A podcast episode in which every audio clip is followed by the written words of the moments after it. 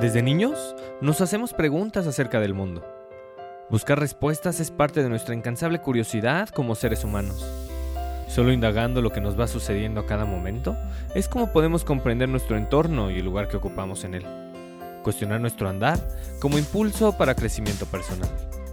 Soy Roberto Granados, psicoterapeuta y orientador humanista, y te doy la bienvenida a Buscando Respuestas, una escala necesaria para este mundo cada día más acelerado y acostumbrado a lo inmediato. El objetivo, que explores tus reacciones, comportamientos y creencias, con la curiosidad suficiente para darle voz a lo que sucede en tu interior. Y así, empezar a encontrar respuestas, las cuales todos andamos buscando. Comenzamos.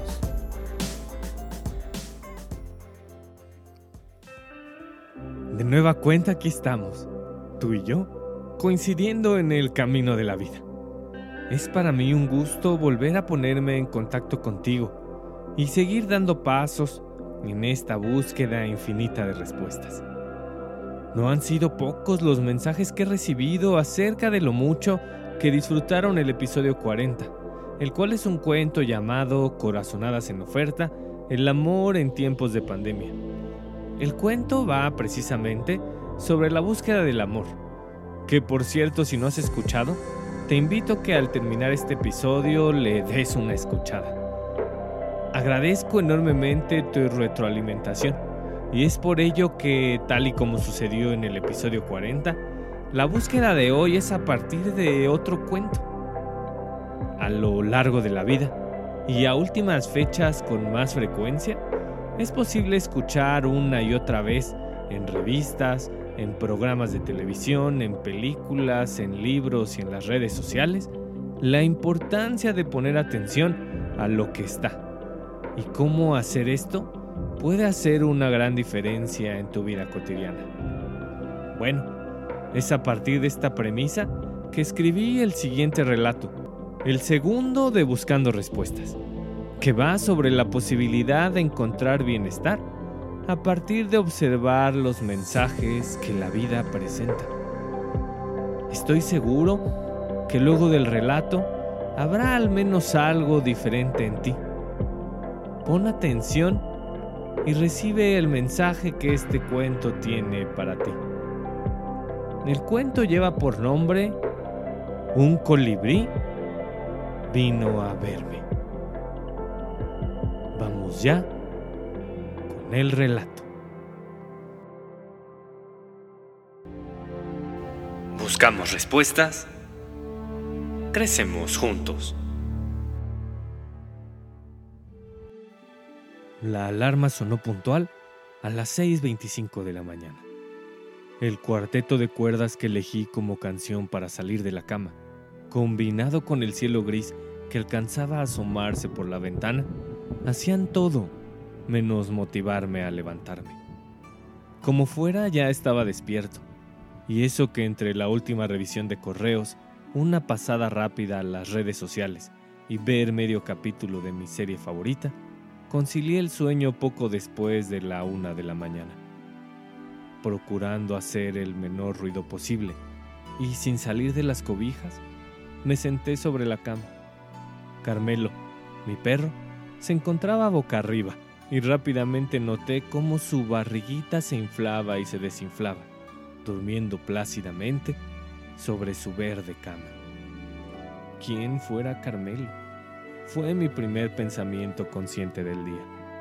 El segundo fue pensar en mi celular y en mis ganas de tomarlo para conectarme con el mundo. Pese a mi digital intención, opté por no hacerlo. No pasaron muchos segundos para que mi atención diera un giro inesperado. Estaba pensando en las pirámides de Egipto, luego en mi trabajo, después en mis papás, de ahí salté a pensar en una película que ni siquiera he visto y luego en una canción que ni me gusta tanto. La mente va a mil por hora, le pongamos o no atención. Y ponerle atención con la idea de estar presente tal y como lo recomendó mi terapeuta fue, digamos, raro. El cuarteto de cuerdas que elegí como canción para despertar volvió a sonar. Ya habían pasado diez minutos y yo seguía ahí, hipnotizado en mis pensamientos intentando meditar. En el momento justo en que me disponía a salir de las cobijas, escuché un maullido. Se escuchó muy cerca. El sonido también despertó a Carmelo, quien se incorporó con velocidad y mientras miraba hacia mi dirección, subía y bajaba las orejas. ¿Qué me ves si yo ni sé maullar? Fueron mis primeras palabras del día. El maullido volvió. Con la conciencia más despierta, esta vez pude notar que el sonido venía de la ventana detrás mío. Giré sobre mi propio eje y me asomé con rapidez. Sin los lentes puestos, la vista no es mi mejor aliada. Veo prácticamente nada. Sin embargo, ahí me encontraba. Con la ventana tapizada con gotas de lluvia y mi vista defectuosa, era como estar buscando un gato dentro de un cuadro impresionista. Carmelo, a quien sí veía claramente, ya estaba a mi lado, brincando como loco moviendo la cola. Es increíble la energía que tiene cómo pasa de 0 a 100 en dos minutos y despierta tan motivado a vivir. Ay, ¿quién fueras tú? le dije a Carmelo en voz alta. El maullido volvió. Entrecerré los ojos buscando enfocar lo imposible, y ahí, entre los verdes del pasto y la escala de grises de un camino de piedras, había una mancha blanca. De la mancha emergió el maullido. Por fin me sentía despierto.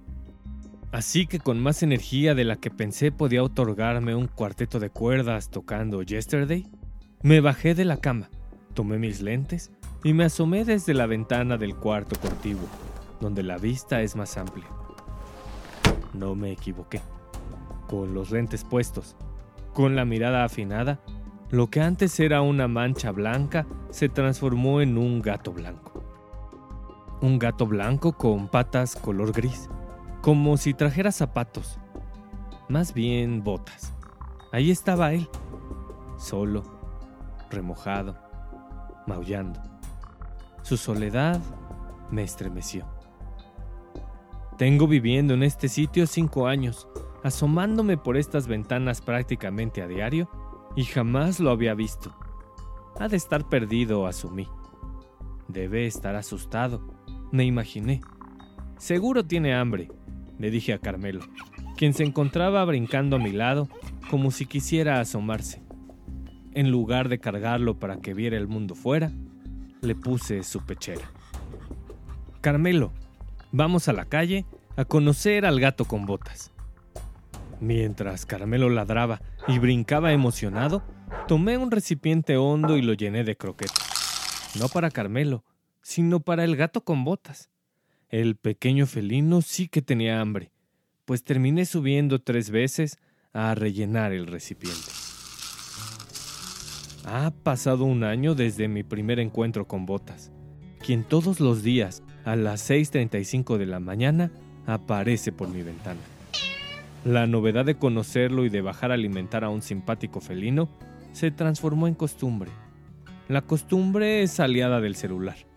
Aquello que creemos hacer en automático parece otorgarnos el permiso de olvidarnos del mundo y mirar hipnotizados una pantalla.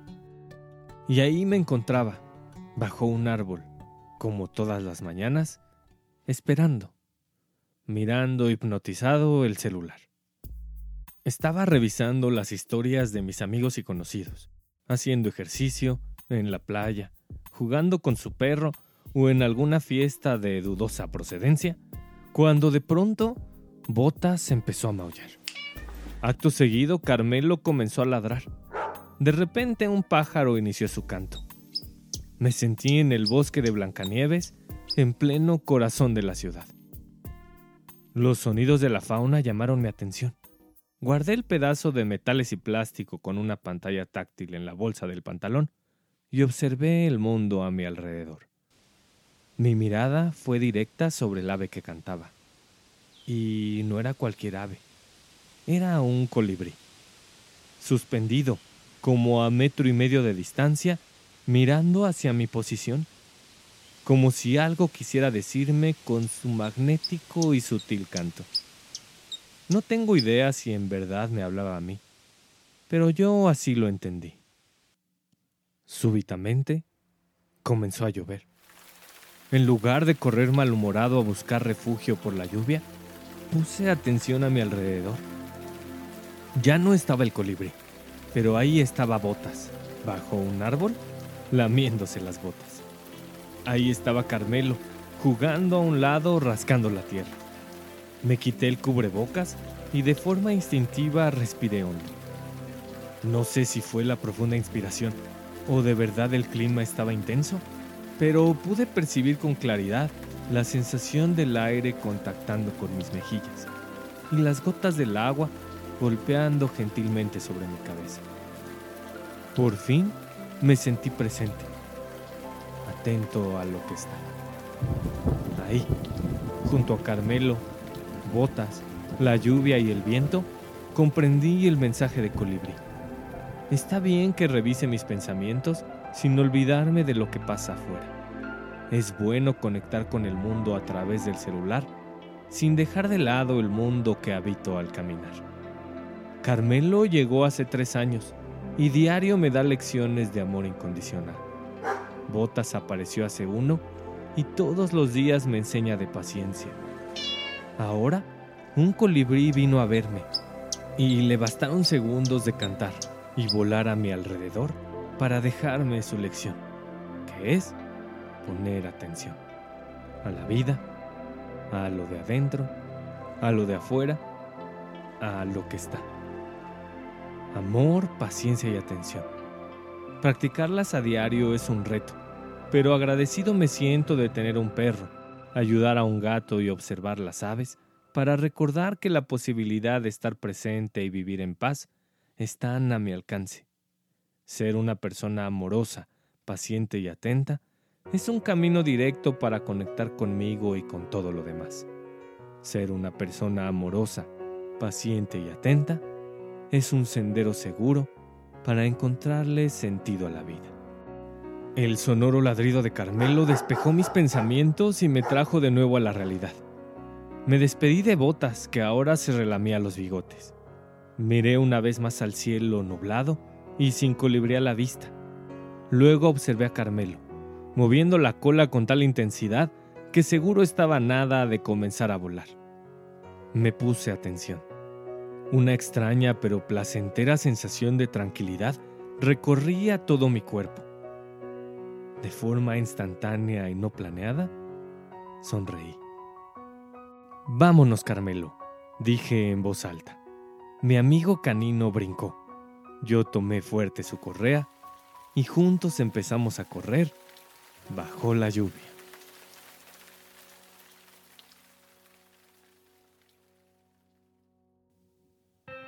Ahí está.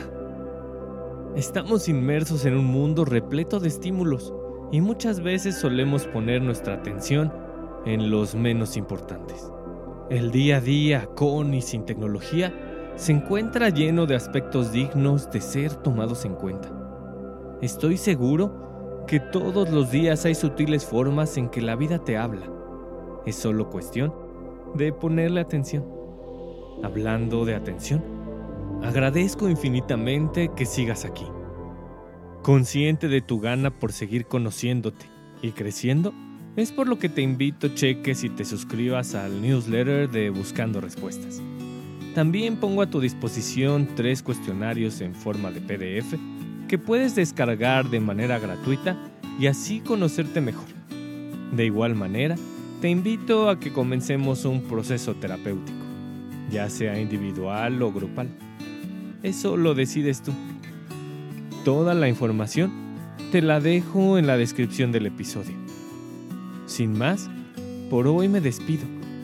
Y recuerda siempre, para seguir creciendo, es preciso abrir la puerta de tu corazón, explorar lo que ahí reside y darle voz a tu interior.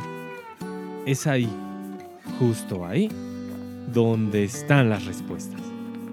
Hasta la próxima.